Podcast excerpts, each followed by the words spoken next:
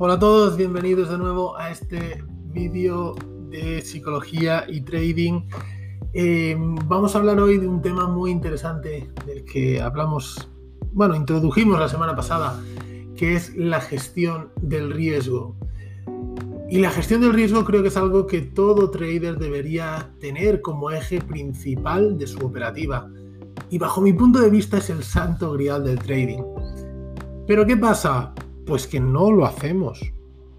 Eh, ¿Cuántos de vosotros os habéis leído un libro, eh, una formación específica sobre gestión del riesgo? Creo que muy pocos. Eh, generalmente nos focalizamos en estrategias y entradas y entradas al mercado y dónde entro y dónde salgo y nos olvidamos de la gestión del riesgo. ¿Y por qué es importante? Pues es muy importante porque cada vez que tomamos una operación estamos poniendo en juego nuestro capital. Y esa, nuestro capital, es nuestra herramienta de trabajo. Sin capital, obviamente no podemos operar. Y por tanto debemos añadir nuevos fondos a nuestra cuenta para seguir operando. ¿Eso que provoca? Bueno, aparte del, desgaste emocional de tener que añadir nuevos fondos, que para que seas rentable en trading eh, a lo largo de tu carrera, digamos, pues eh, ya has quemado una cuenta y, tienes que ganar mucho más para ponerte en el, punto cero, ¿no? Una buena gestión del riesgo creo que implica tener muy claro nuestro plan de, nuestro plan de trading y no arriesgar más de un determinado porcentaje o cantidad por operación. Pero no solo eso, pues nuestro riesgo también, es, también debe ir en consonancia con nuestro potencial profit. Todo esto tiene que estar preestablecido antes de operar y debemos cumplirlo a rajatabla. Hay distintos modos de hacerlo. Podemos fijar una cantidad fija, un porcentaje de nuestra cuenta o una mezcla de ambos. Debes encontrar aquella que te resulte más cómodo y no te condicione a la hora de tomar tus entradas pero sobre todo uno de los aspectos más relevantes creo que es el no superar tu pérdida máxima diaria. Todos podemos tener malos días de trading y es importante eh, identificarlos, asumir esas pérdidas y esperar al día siguiente.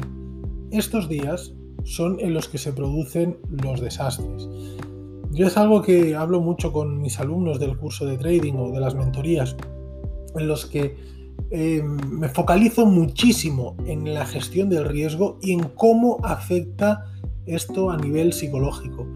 Porque creo que es algo que no se enseña por ahí, sinceramente. Y al principio, mm, ahora ya cuando, hemos, cuando acabamos las sesiones, eh, mis alumnos me dicen, Fernando, lo que más me gusta, lo que más he aprendido o lo que mejor me ha venido es esa disciplina y esa gestión del riesgo. Y yo venía aquí a que me enseñaras a entrar al mercado a entradas, estrategias ganadoras. Y me he dado cuenta que lo realmente importante no es eso, sino eh, comportarte como un trader. Es lo que yo digo, yo no enseño eh, trading. A mí me gusta enseñar a ser un trader, a tener esa mentalidad de trading, de trader, perdón. Obviamente, dentro del trading tiene que haber eh, una buena estrategia de entrada al mercado, tanto de entrada como de salida. Pero eso, mm, eso no me preocupa. ¿Por qué? Porque eso se, eso se aprende. Esos son patrones repetitivos, estadísticos, que te costará más o te costará menos. Pero eso se aprende. La gestión del riesgo es más complicado. ¿Por qué?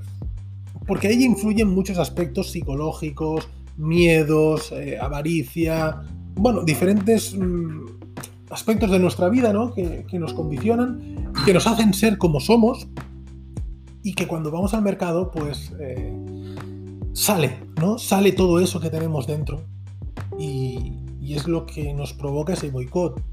Nos saltamos nuestro plan, bueno, en fin, ya sabéis que hacemos un montón de cosas que no deberíamos hacer. Y me gusta hacer mucho hincapié en eso porque realmente ese es el camino para, para poder seguir adelante. Eh, y otro tema que quería hablar es del ratio beneficio-riesgo, que es algo también muy determinante. Pues eh, es poco habitual que con stops muy ajustados, como solemos poner, eh, consigamos grandes beneficios. Pues el propio ruido del mercado es el que nos saca de la operación en muchas ocasiones. ¿Cuántas veces habrás dicho, qué lástima, me sacó por uno, por dos puntos y se fue directo a mi profit? Qué mala suerte. No es mala suerte, es parte del juego, es parte del mercado.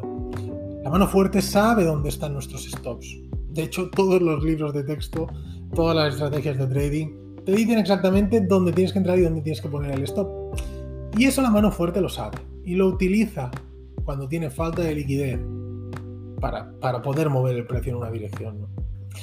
Entonces, mm, tenemos que tener eh, mucho cuidado con eso. Porque también dependiendo de la temporalidad en la que operemos, debemos buscar un tipo de ratio u otro. Haciendo scalping, por ejemplo, con un stop de 10 puntos, pocas veces puedes conseguir un ratio de 3-1 o superior. En este tipo de modalidad se buscan patrones estadísticos favorables y movimientos cortos. Diría que es la temporalidad donde más manipulación existe.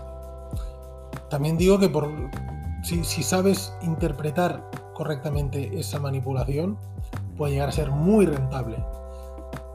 Pero creo que estadísticamente se consiguen, difícilmente se consiguen ratios superiores al 2-1. Otra cosa es que operemos intradía y ahí ya es otro discurso, ¿de acuerdo? Pero lo que sería scalping, eh, un ratio de 2-1 sería un ratio muy adecuado. En mi caso, mm, yo soy partidario de coger pequeños movimientos con un ratio superior al 1,5-1, entre el 1,5-1 y el 2-1, de forma constante, más que cazar un día un movimiento con un ratio mayor. ¿Por qué? Porque eso te ayuda a tener, a coger confianza en ti mismo y a evitar frustraciones operativas. Y también porque vamos a ser realistas, si tú normalmente tus operaciones son de coger 10, 15, 20, 30 puntos y un día el mercado empieza a moverse y coges 50 puntos, lo vas a cerrar. Pero es que es normal. Dices, ostras, he conseguido lo de 1, 2, 3 días a lo mejor. Y, y dices, ostras, qué bien. Y ese día el mercado cae 200 puntos o sube 200 puntos. Era un día para coger 200 puntos. Era ese día que llevas esperando a lo mejor dos semanas. Porque si vas con un ratio muy largo, muy, muy amplio, no se da todos los días, obviamente. Eh, y justo el día que se da, ese día te conformas con poco. Entonces, como verás, estadísticamente no tiene mucho sentido. Para temporalidades mayores es otro discurso. Eh, aquí se reduce el ruido del mercado y por tanto sí que podemos buscar ratios superiores, obviamente con stops más holgados. Es un tipo de operativa distinto y por tanto debemos tenerlo en cuenta antes de tomar nuestras operaciones. No obstante, también tienes que tener en cuenta que una operación en un gráfico de 4 horas, para conseguir un ratio de un 3-1 o superior, pueden pasar días o incluso semanas. Y, en realidad, ¿qué es lo que pasa? Pues que queremos poner stops muy pequeños para perder poco y ahí entra el miedo a perder, que hablaremos en otro, en otro episodio, y profits, profits potenciales muy elevados.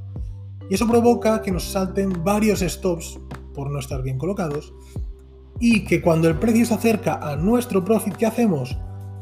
Lo alejamos. Porque dices, bueno, si está a punto de tocarme el profit y esto está subiendo, voy a conseguir un poquito más. ¿Qué pasa? En ese momento el precio toca nuestro profit nuestro profit que ya hemos quitado, lo hemos ampliado, y justo ahí se gira. Y vuelve para atrás, vuelve para atrás, vuelve para atrás. ¿Qué pasa entonces?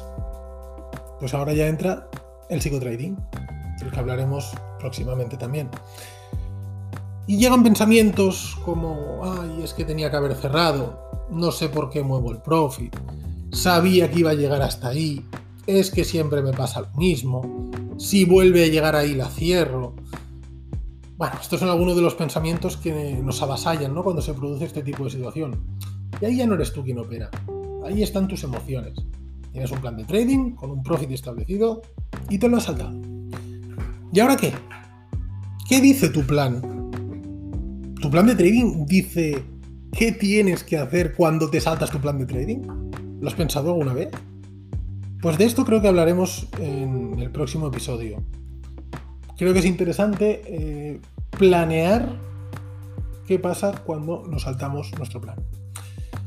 Como conclusión, ya para acabar, em, decir que eh, le deis al me gusta, no, empezamos a hacer la conclusión antes de esto, pero no os olvidéis de darle al me gusta, de compartir y de todas estas cosas que sabéis que me ayudan mucho, ¿vale?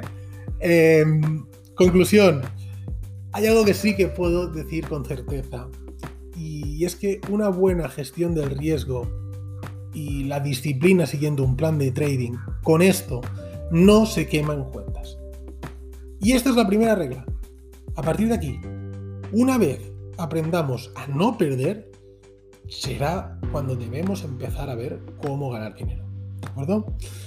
Nada más. Eh, espero que os haya gustado, que reflexionéis sobre ello. Y la semana que viene seguimos y con temas, bueno, como digo, hablaremos de esto, del plan de trading y qué hacer cuando nos saltamos nuestro plan de trading. Creo que va a ser muy interesante. Un fuerte abrazo para todos y nos vemos la semana que viene. Hasta luego.